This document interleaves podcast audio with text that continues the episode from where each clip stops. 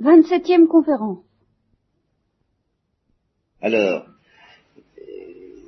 on va essayer de comprendre à quoi tient cette emprise que le Christ a exercée de son vivant, tant qu'il est pendant qu'il était sur la terre sous Ponce Pilate, et puis qu'il continue à exercer depuis sa mort et ce que nous croyons, nous, être sa résurrection, et en notant bien ce que je vous avais déjà dit la dernière fois, mais j'y insiste encore, parce que c'est tout de même ça, le fait chrétien. C'est peut-être la première chose qu'on peut constater, que les historiens, s'ils sont honnêtes, sont obligés de constater.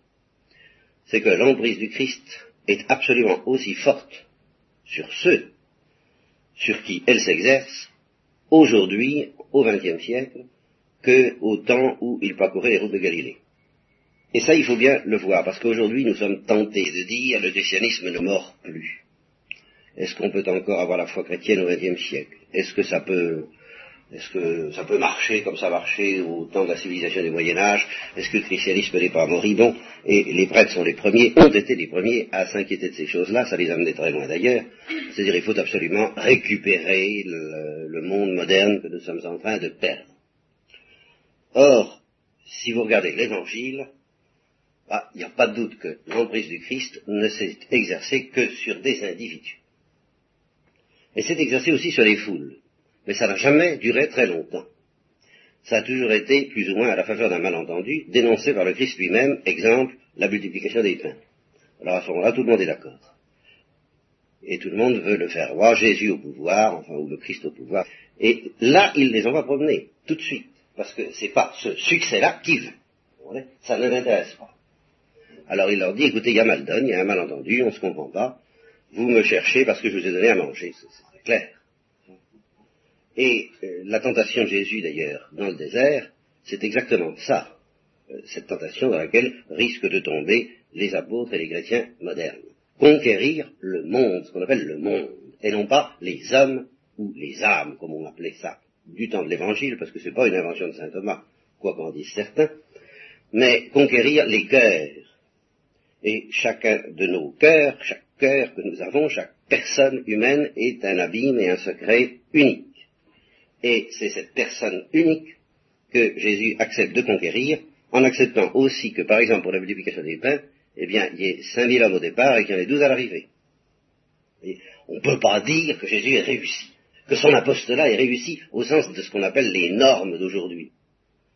Donc, si vous regardez le peu de succès que semble avoir eu Jésus-Christ, et à quel point il s'y est non seulement résigné, mais en un sens il l'a voulu, le succès qu'a eu Jésus-Christ au temps de sa vie terrestre, c'est le succès qu'il a encore maintenant, le même. Et alors c'est là où c'est tout de même impressionnant, parce que c'est ce pouvoir qu'il a, je dis envoûté, on m'a reproché ce mot quelquefois, euh, tout de même, c'est un mot, disons, de séduire. C'est Saint Augustin qui reprend ce mot, parce que les pharisiens, les princes des prêtres, quand Jésus est crucifié, viennent trouver Pilate, et viennent lui dire euh, il faut mettre des gardes parce que ce séducteur, ce séducteur est capable encore de passer pour ressusciter, méfions-nous. N'est-ce Eh bien, Saint Augustin dit, eh bien voilà, il a dit ce séducteur, ils ont dit ce séducteur, parce que, pour la consolation de tous ceux qui seraient appelés ainsi dans la suite des siècles, parce que justement, ils parleraient au nom de Jésus et ils auraient le même pouvoir, la même emprise. Alors, c'est une séduction tout de même. C'est cette emprise sur certains individus, en nombre limité mais tout de même très contagieux, vous voyez la Pentecôte, et ce qui s'est passé à la Pentecôte tout de même, et il est certain que le monde occidental a été le fruit de cette contagion, mais euh, ça commence par des personnes, et je vous répète, en nombre toujours limité, mais toujours renaissant, c'est ça qui est très important. On croit toujours que c'est fini, et ça repart toujours. Comme une sorte de maladie, mais une maladie qui est une bénédiction, cette maladie qui ne mène pas à la mort, comme l'a dit le Christ lui-même, mais qui est pour la plus grande gloire de Dieu, qui, prend un certain nombre d'hommes, qui a pris les apôtres, alors il n'y a qu'à voir le récit de leur vocation, ça a été répété maintes et maintes fois, il en regarde un, ça suffit, il lui dit, suis-moi, il lâche tout, il l'abandonne, il le suit. Qu'est-ce qui s'est passé? Ben, il s'est passé cette séduction. Puis alors après, eh ben après, euh, il y a des moments où ils savent plus très bien où ils en sont, où ils en ont plein de dos, où ils ont envie de le lâcher, où ils trouvent que c'est pas rigolo d'être à la du Christ, mais ils peuvent pas. Pourquoi? Ben Parce que il y a, y a cette emprise est le sujet de ce catéchisme de ce matin, dans la mesure où j'aurai le temps de le traiter, ce qu'il faut que je me méfie, là, si c'est pas celui ce matin, ce sera celui samedi prochain, c'est en quoi consiste cette emprise? Qu'est-ce que ça veut dire? D'où ça vient? Qu'est-ce que cette affaire-là?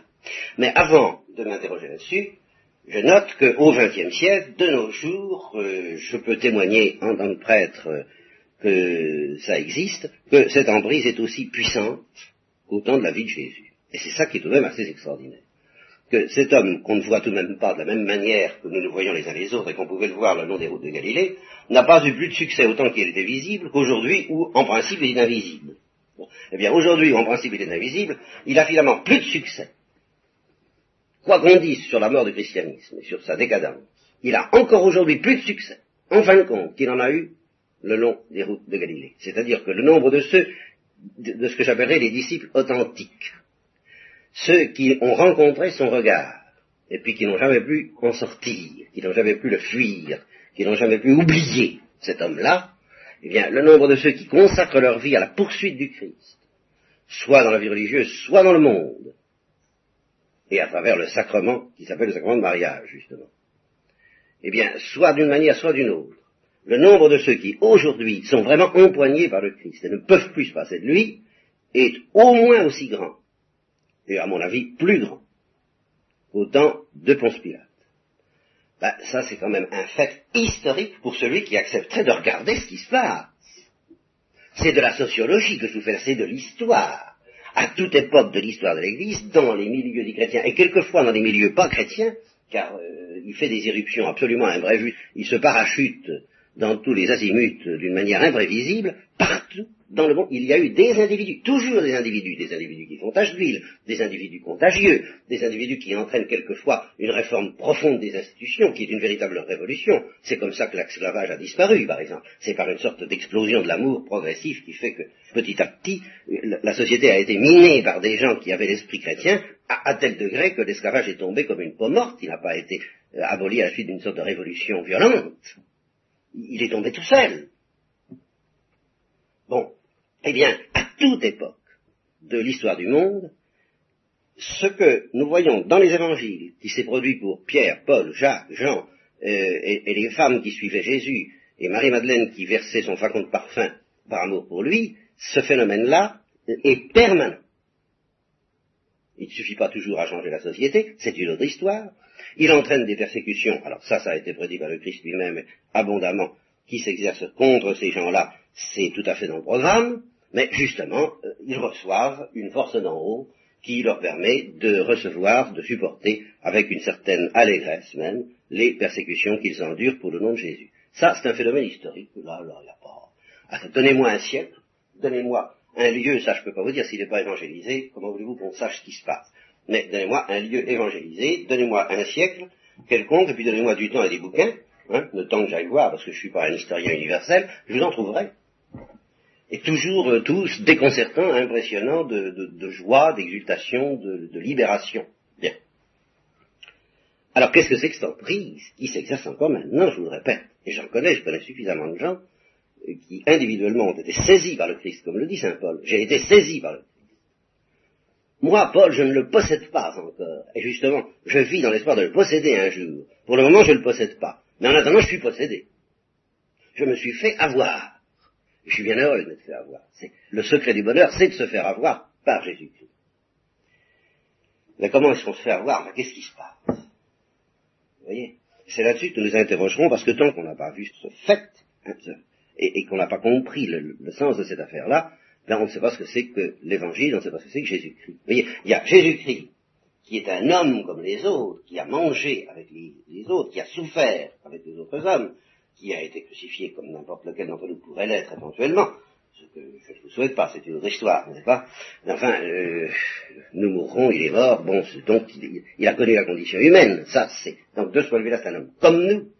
Il a conversé avec les hommes, il a mangé avec eux, et on insiste beaucoup là-dessus aujourd'hui.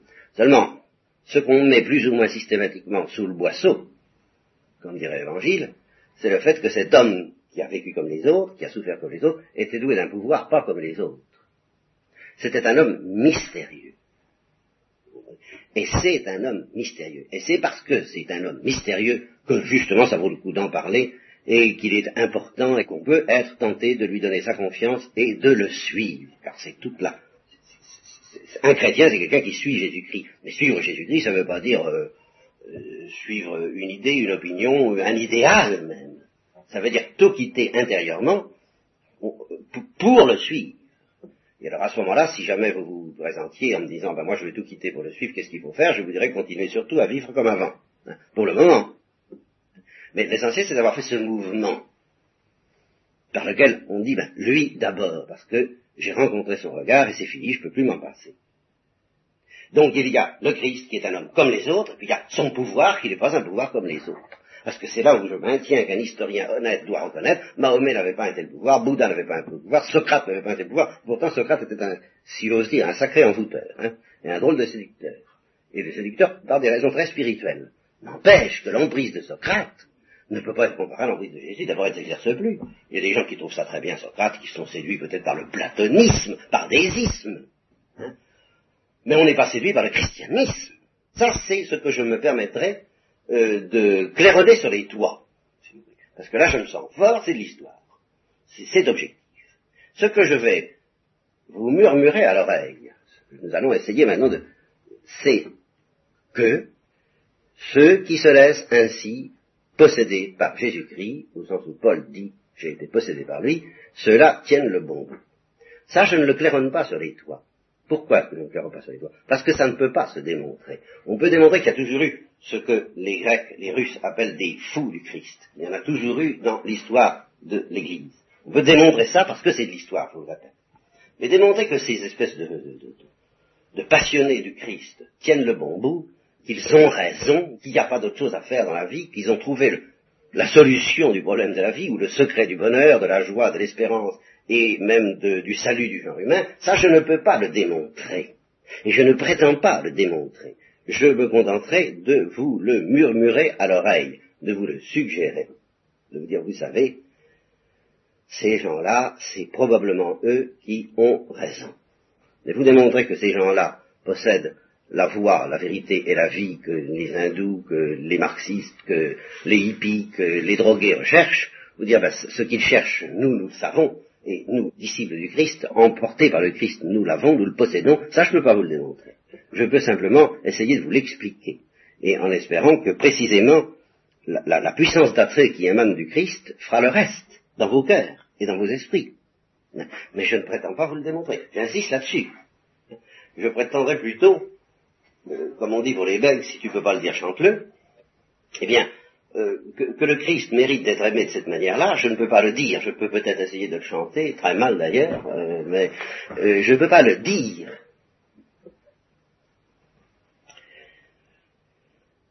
Alors, qu'est-ce que c'est que cette emprise? Regardons-la à l'œuvre dans l'Évangile, et puis de temps en temps, nous la regarderons à l'œuvre aussi dans la vie de ceux qu'on appelle les saints, c'est-à-dire les témoins, les martyrs. Martyr, c'est un mot grec qui veut dire témoin. Les témoins de cette puissance que possède le Christ. Euh, eh bien, ça se présente d'abord, voyez, cet homme, comme les autres, possède trois caractères fondamentaux euh, qui sont la source de sa puissance d'envoûtement. Et ces trois caractères sont d'ailleurs imités consciencieusement par tous les mages qui, à époque plus ou moins régulière, cherchent à séduire les hommes, comme Hitler en a été un, comme un certain Gurdjieff dont je vous ai peut-être déjà parlé, dont je parlerai en a été un, comme euh, d'autres peuvent être des mages aujourd'hui, même les mages les plus noirs, comme celui de l'histoire de Sharon Tate. C'est tout le temps ça. Les, hommes sont à la recherche, ils ont beau être rationalistes et savants et objectifs, et ils sont à la recherche de quelqu'un de mystérieux et qui possèdent le secret de leur bonheur. Alors, les trois caractéristiques du Christ sont les trois suivantes. Premièrement, il pénètre au fond des cœurs. C'est-à-dire que dès qu'on est en présence de lui, ça c'est net dans l'évangile, on se sent, si j'ose dire, déshabillé, immédiatement jusqu'au fond de l'âme. Il atteint le secret des cœurs. Il vous devine et il le fait sentir. Exemple, il dit à Nicodème, Nicodème qui est un de ses disciples, la première fois qu'il se voit, Nicodème, alors euh, on lui dit, oh, j'ai trouvé le Messie. j'ai trouvé l'homme, celui qui va nous sauver, quoi. Eh bien, Nicodème dit, oh là là, Nazareth. Nazareth, un lieu pourri, Nazareth. Effectivement, c'était un lieu pourri, comme Corinthe, dont j'ai parlé mercredi dernier, mettait comme euh, je ne sais pas si quelques d'entre vous ont connu Tanger, au temps où Tanger était un paradis fiscal. prenez tous les paradis fiscaux, on appelle les paradis fiscaux, les lieux où on peut s'en payer et gagner de l'argent d'une manière honteuse. Bon, un lieu pourri. Ben, Nazareth était un peu ça, et est encore un peu ça. Une espèce de plaque tournante de la drogue, comme on dit. Hein ben, peut-être pas de la drogue, mais enfin du trafic des femmes, d'un tas de bazar, qui sont vraiment pas brillants. Alors Nicodème du Nazareth hmm, Nazareth. Est-ce que quelque chose de bon peut sortir d'un Nazareth? Alors il le voit venir, comme ça celui-là, ce serait, ce serait celui-là. Alors il le regarde, et Jésus se contente de, dire à Nicodème, quand tu étais sous le figuier avant de me voir tout à l'heure, je t'ai vu. Oh, il est probable que Nicodème pensait à quelque chose de très intime, de très profond, de très personnel, de très secret, dont il n'avait parlé à personne. C'est justement là le point où Jésus traverse toutes les zones superficielles, il atteint Nicodème au centre. Alors Nicodème se sent deviner jusqu'en ses profondeurs, et comme c'est un esprit droit, le Christ l'a dit avant qu'il arrive, voilà un esprit droit dans lequel il n'y a pas de mensonge, voilà le véritable Israélite, voilà le vrai juif pur, au cœur pur dans lequel il n'y a pas de mensonge. Alors Jésus sait très bien qu'avec des dispositions pareilles, je vais y revenir d'ailleurs, et si j'oubliais, il faudrait me le rappeler, c'est à savoir qu'il faut avoir un cœur pur pour être sensible à la séduction du Christ. Ça, c'est fondamental. C'est pour ça que nous sommes jugés par le fait que le Christ nous, séduit ou ne nous séduit pas. les esprits torvent qui, n'aiment pas la lumière, qui aiment le mensonge, et les esprits impurs, et c'est pour ça que l'impureté est quand même dangereuse, je vous l'ai dit l'année dernière, je vous ai dit ça enlève la candeur, ça rend blasé, hein. eh bien alors, beaucoup plus grave encore, ça rend incapable progressivement d'être séduit par le Christ, à moins qu'on garde au moins, comme Dmitri Karamazov dans les frères Karamazov, et comme beaucoup de pécheurs, au moins dans son cœur la nostalgie de la pureté. Au moins ça. Ça, c'est là que ça se joue. Parce que si on s'endurcit, si on se dit, oh là là, la vie n'est que, et puis il faut en profiter, et puis pas d'histoire, comment voulez-vous être séduit par Jésus? Si au contraire, même en étant pécheur, et plus peut-être on est pécheur, on garde une espèce de, de, souffrance et de, et de cri et de, nostalgie de ce que ce serait que d'être innocent, d'avoir le cœur pur, quand on rencontre Jésus-Christ, euh, on se sent deviné dans sa faiblesse et dans son désir par le Christ lui-même. Quand tu étais sous le figuier, je t'ai vu. Alors, Nicodème, il discute pas longtemps, il dit, je, crois en toi. Comme Saint Thomas, tu es mon Seigneur et mon Dieu. C'est fini, c'est réglé. Et alors, euh, le Christ lui dit, eh ben, t'es pas difficile. Toi, au moins, avec toi, ça marche. C'est pas? Parce que je t'ai dit, je t'ai vu sous le figuier, tu crois, tu verras plus grandes choses. bon. Donc, première caractéristique du Christ, il lit dans les cœurs. Et alors, justement, de ce simple fait, il opère déjà un premier jugement. Parce qu'il y en a qui sont heureux d'être devinés ainsi, puis il y en a qui ne veulent surtout pas être devinés ainsi, et ce sont en particulier les pharisiens, les docteurs de la loi, les gens bien. Il y a un épisode extrêmement saisissant à ce sujet que le père Cocagnac a très bien compris dans sa chanson, celui de la femme adultère. on amène à Jésus la femme adultère, et puis on dit dans notre loi, hein, il faut la lapider. il l'attend de tournant. Il se dit, ha ha ha, on va voir avec son, son, son, avec justement, il sent bien qu'il a cette deuxième caractéristique dont je vais vous parler tout à l'heure, mais je mélange un peu les choses, qui est l'amour. Il est bon. Il sent bien qu'il propose un programme d'amour, et que son regard est un regard d'amour, et que ses paroles sont des paroles d'amour. Alors, il sent bien que Jésus ne va pas être très content d'avoir à dire lapider là. C'est pas dans son génie, c'est pas dans son genre. Alors, il dit, on va bien voir. Hein? On va bien voir. Alors, il lui amène la femme adultère. Ils disent, notre loi dit de la lapider. Alors, s'il veut pas, top qu'est-ce qu'on va lui faire prendre? On va dire, ça y est, il trahit la loi, vous voyez bien, c'est un, c'est un, esprit subversif. Ça, c'est. Hein? Bon. Et autrement, ben, s'il accepte de la lapider, il va pas être lui-même. C'est pas dans son style. Alors qu'est-ce que fait Jésus hein? Vous voyez, et puis c'est tout le temps comme ça, des pièges, des pièges, des pièges, des pièges. Dans, l'évangile, ce ne sont que des pièges successifs tendus à Jésus. Alors, la femme est là devant lui, en miettes, en loques, complètement alors il se contente d'écrire sur le sable. Et alors, je ne sais pas de quelle manière il écrit, mais euh, ils doivent bien deviner petit à petit, c'est ça l'idée du Cocagnac, je crois qu'elle est juste, ben, ils se contentent d'écrire leurs propres péchés sur le sable, à ceux qui parlent. C'est vite réglé. Puis il ajoute, eh bien, très bien, d'accord, vous voulez lapider, bien lapider là. Simplement, je vous demande, pour la première pierre, choisissez celui d'entre vous qui est sans péché de préférence. Puis il continue à écrire sur le sable, et ils se retirent les uns après les autres, sans rien dire. Et alors après suit ce, dialogue Personne ne t'a condamné, femme et, elle qui répond, personne, Seigneur. Cette timidité, personne. Et c'est très bien que elle, méritait de l'être, mais en fait, euh, ben oui, personne. Eh bien, je ne te condamnerai pas non plus. Moi, sous-entendu, moi qui suis sans péché. Parce que ça, c'est une des caractéristiques fondamentales de la séduction exercée par le Christ. C'est que, justement, une des souffrances les plus formidables que nous subissions dans la vie courante, même si nous n'en avons pas conscience, c'est que nous n'avons affaire qu'à des pécheurs et nous sommes même des pécheurs. Ce qui veut dire des cœurs durs. Même parmi nos amis, nos frères, nos parents et nos enfants, ce sont toujours des pécheurs. On se heurte, on se déchire, on se... Comment voulez-vous se reposer auprès de quelqu'un en toute sécurité dans ces conditions-là? Alors, là intervient le deuxième euh, secret par lequel le Christ en vous, et c'est celui-là qui est le plus inimitable, euh, on sent qu'il est bon.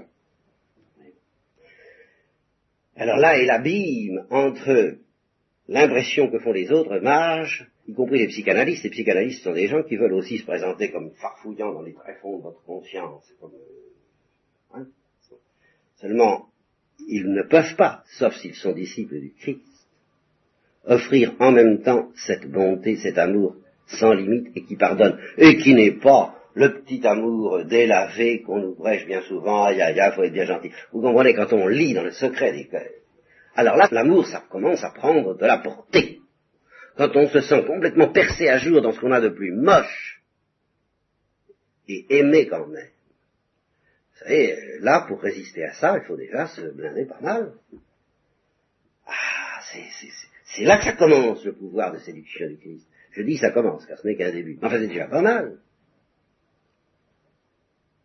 Et c'est ça que, je vous répète, les psychanalystes ne font pas, parce que, à supposer qu'ils lisent vraiment dans le secret des cœurs, sauf en disciples du Christ, je le répète, mais à supposer qu'un psychanalyste qui n'est que psychanalyste lise dans le secret des cœurs, il n'offrira pas l'amour du Christ. Et inversement, offrir l'amour à quelqu'un sans le pénétrer jusque dans son secret, dans son secret le plus dangereux, le plus moche quelquefois, bah, ça coûte pas grand chose. ça, c'est, c'est pas difficile. Moi, je t'aime bien parce que, comme dit une certaine euh, spiritualité, bah, si vous trouvez que vos, frères et vos amis ne sont pas très reluisants, euh, pensez à toutes les richesses secrètes qu'il y a en eux. Oui, mais c'est très bien. Mais le Christ voit au-delà de ces richesses elles-mêmes toute notre capacité de trahison. Bah, au fond, c'est ça toute notre capacité de trahir, et que nous sentons bien. Et il nous perce à jour. Et puis là, une fois percé à jour, son regard nous fait comprendre qu'il nous aime, qu'il nous attend, qu'il ne nous met pas à la porte. Je ne te condamnerai pas non plus. Pour résister à ça, ben, pour résister à ça, il faut faire cette chose extrêmement grave dont j'ai déjà parlé, dont je parlerai, qui s'appelle s'endurcir. Troisième dimension du secret par lequel le Christ euh, envoûte, et alors ça c'est la plus importante, c'est la plus passionnante des, des, trois, et c'est celle qui commande les deux premières dont je viens de parler, eh bien, il semble posséder quelque chose, une denrée, si je peux dire, mais c'est une denrée qu'il ne possède pas dans sa poche, dans une recette, ni même dans son cerveau, c'est une denrée qu'il possède dans son cœur, et dont il parle de temps en temps, quand il dit, je suis venu jeter un feu sur la terre. Attendez, je possède ce feu. Je le possède en plénitude. Et vous, vous êtes malheureux parce que vous ne l'avez pas. Eh bien, je suis venu le jeter sur la terre, je suis venu le jeter dans vos cœurs, je ne désire qu'une chose, c'est qu'il s'allume, je préfère mourir plutôt qu'il ne s'allume pas, et je préfère vous voir mourir aussi, et souffrir. C'est pour ça que je ne vous délivre pas de la souffrance et de la mort pour le moment. Parce que la seule chose qui compte, d'abord, c'est que ce feu s'allume dans vos cœurs. Mais justement, Jésus parle et agit en telle sorte qu'on sent que c'est vrai qu'il possède quelque chose. Justement, quand je dis un feu, je pourrais dire aussi une eau. Quand il dit si quelqu'un a soif, qu'il vienne à moi, et je lui donnerai de l'eau vive.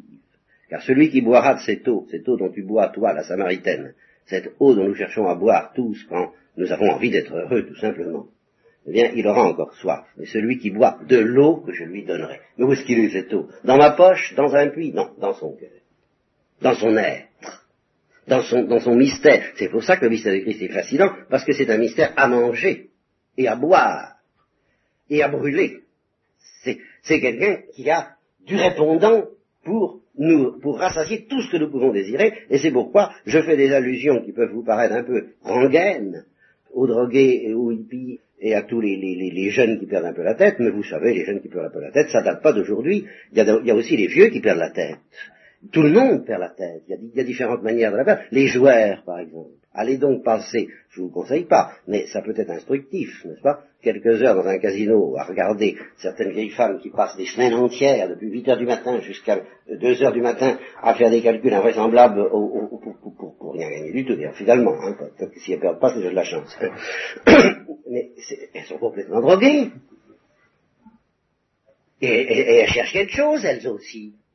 Ben, elles boivent de l'eau qui ne désaltère pas, ce que je vous dis. Voilà. C'est pas plus compliqué que ça. Alors, quand on sent que l'homme est tellement affamé de quelque chose sans lequel il ne peut pas être heureux, et que quelqu'un se présente en vous disant, bah, ce quelque chose, je l'ai. Ce quelque chose, je le suis. Je suis la voie, la vérité et la vie. Tu cherches à vivre intensément, je suis la vie. Tu cherches à être heureux, je suis la source. Si tu as soif de vie, d'exaltation, même de grandeur, mais dans la vérité, et en tout cas de bonheur et d'amour, parce que tu sens bien qu'on ne peut pas être heureux en dehors de l'amour, eh bien, viens à moi et bois. Voilà, c'est tout. Voilà ce que le Christ a dit seulement. Il l'a dit dans des conditions qu'on appellerait aujourd'hui des conditions crédibles. C'est-à-dire que ces paroles, il les a entourées de signes, comme il dit. Il les a entourées de puissance, et cette puissance qui est, qui est contenue dans son regard, qui fait qu'on se sent atteint justement dans son péché, mais dans sa soif aussi, la plus profonde, dans ce qu'on a de meilleur et dans ce qu'on a de pire à la fois. Tout de suite. Et on se sent aimé dans ce qu'on a de meilleur et dans ce qu'on a de pire à la fois, et en même temps, on, sent que le Christ nous dit, ben, j'ai ce qu'il te faut. Ce feu, cette eau vive, cette nourriture dont tu as besoin, j'ai ça. Je suis, non seulement je l'ai, mais finalement, je suis cela. Ne cherche pas ailleurs. Ne te fatigue plus, quitte tout, et suis-moi. Alors, j'ai essayé de vous expliquer, et c'est encore très, sommaire, ce mystère, vous voyez. C'était pas simplement un homme qui vit parmi nous, c'est quelqu'un qui